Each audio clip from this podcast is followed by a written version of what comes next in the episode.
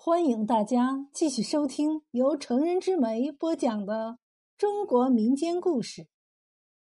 您现在收听的是《清白书生》。清朝乾隆年间的一个盛夏，滕州举子文之栋前往京城赶考。当他身背行囊进入济南地界的时候，只觉得口干舌燥，便来到路边一家客栈，要了一壶清茶解渴。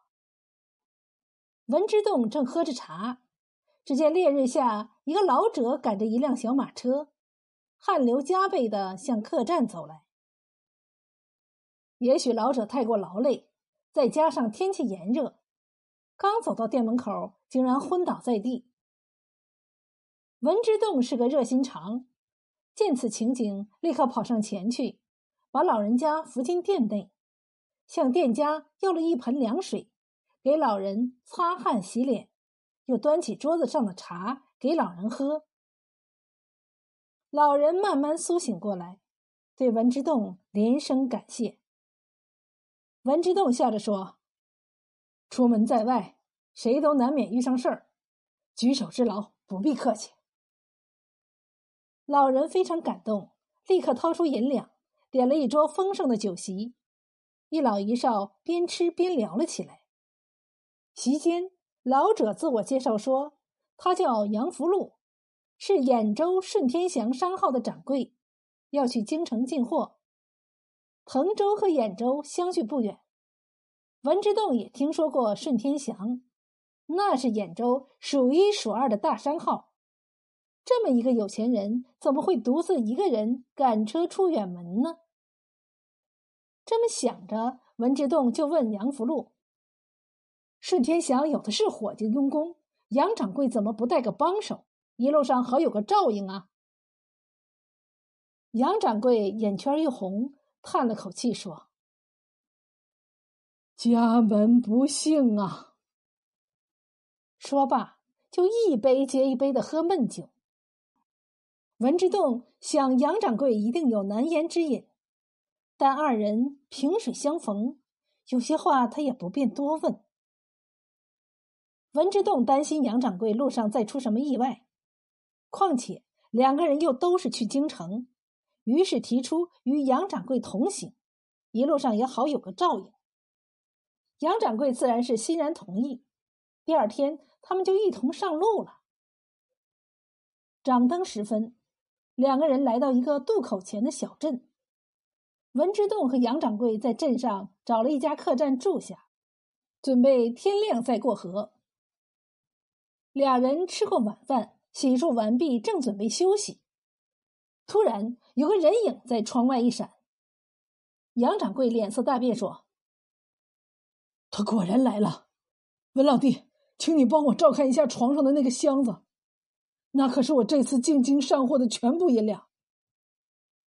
说完，匆匆走出了客房。窗外那个人是谁？为什么杨掌柜如此紧张？文之栋满肚子都是问号。他弯腰查看那个大木箱子，如果箱子里如杨掌柜所说装的都是银两，那么至少也有几千两。俗话说。生人面前不露财，杨掌柜却把这么多的钱托付给他，这让文之栋非常感动。他不敢离开房间半步，唯恐出现闪失，对不起杨掌柜的信任。就在这时，突然听到院子里有人高声呼喊：“不好了，走水了，赶紧逃命啊！”文之栋还没反应过来。大火已经烧到了房门口。文之栋想带上箱子逃命，可是箱子太重了，他一个人根本搬不动。他想招呼杨掌柜一起来搬，可是杨掌柜却不知道跑到哪儿去了。无奈之下，他只得只身跑出了客栈。大火过后，文之栋心里惦记着杨掌柜的箱子，马上赶回客栈去找。可是眼见着客栈。已经烧成了一片废墟，哪还有箱子的踪影啊？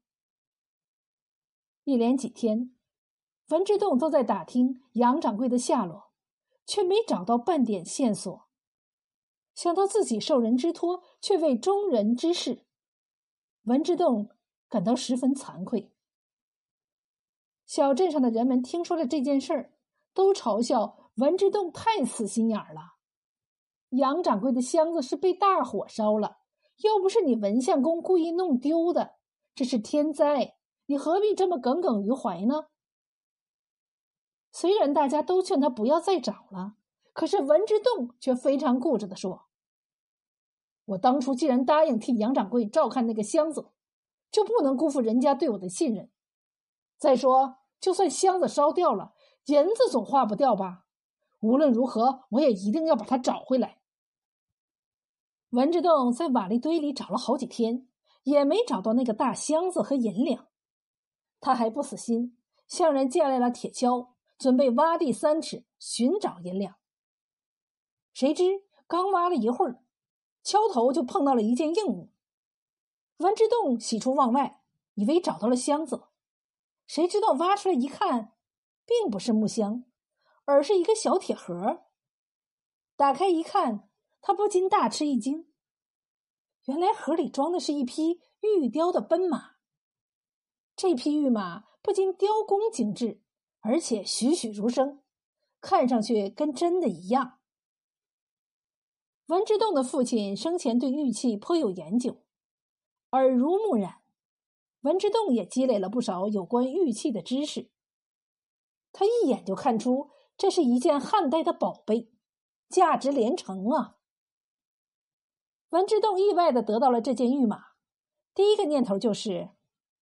用这个宝贝赔杨掌柜那一箱银子。于是文之洞带着玉马一路打听着，来到兖州的杨掌柜家。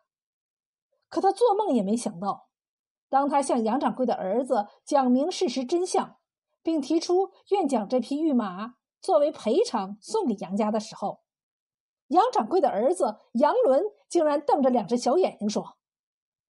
好你个谋财害命的文之洞，一定是你看到我父亲箱子里的银子，见财起意，害死了我的父亲。现在又拿着这么个不值钱的石头马来欺骗我。来人呐，把他给我送到官府治罪。这个杨伦对古董一窍不通，他竟然把价值连城的汉代玉雕当成了一钱不值的石头。文之洞费尽唇舌，反复跟杨伦解释，这件玉雕的确是汉代的古董，价值远超杨掌柜的那一箱银子。杨伦这个草包却一口咬定文之洞见财起意，害死了他父亲。杨伦命家人把文之洞五花大绑，送到知县衙门。兖州知府是个贪官，他收了杨少爷的银子。不问青红皂白，就判了文之洞一个图财害命之罪，把无辜的文之洞打入死牢，秋后就开刀问斩。好心不得好报，文之洞绝望了，仰天长叹：“天哪！我文某人一片好心，怎么换来这么个结果呀？”杨伦再次向知府行贿，竟然把斩监后改判为斩立决。无辜的文志栋被押上了刑场。兖州知府一声令下，刽子手正要行刑，突然刑场外面有人高喊：“刀下留人！”来人竟是失踪多日的杨掌柜。文之洞一见杨掌柜，立刻。声泪俱下的说：“杨掌柜，你可回来了？可是，你托我照看的那箱银子被大火烧了，我对不起你呀。”杨掌柜哈哈大笑说：“文相公，你是我见过最清白的读书人。别说是一箱银子。”就是十箱八箱，也买不来你这颗金子般的心呐。接着，他走到杨伦面前，厉声说：“你这个畜生，还不低头认罪！”杨伦一看父亲，立刻吓得面如死灰，战战兢兢地说：“你，你怎么没被烧死？”原来杨伦并不是杨掌柜的亲生儿子。杨掌柜中年丧妻，妻子没留下一男半女，他就娶了杨伦的母亲续弦。当时杨伦已经八岁了。长大之后，杨伦就有了害死继父、独吞家产的野心。这一次，杨伦趁继父外出进货，就勾结了歹徒，火烧客栈，企图让杨掌柜葬身火海。幸好杨掌柜对杨伦的狼子野心早就有所察觉。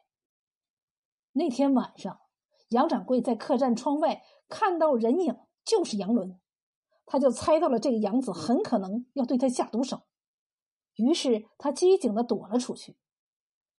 杨掌柜一五一十的把杨伦那天晚上在渡口镇的所作所为陈述了一遍，铁证如山，杨伦不得不低头认罪。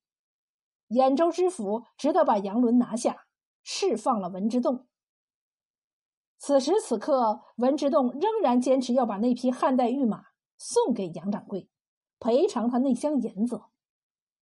然而，杨掌柜却惭愧的说：“文老弟，实在对不起，那天晚上在渡口，我欺骗了你。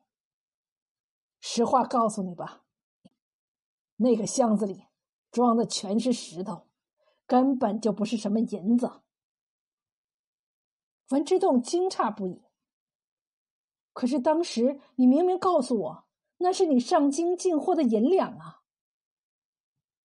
杨掌柜指着杨伦说：“我早就对这个畜生有所防范，又怎么敢带着那么多银两一个人出门呢？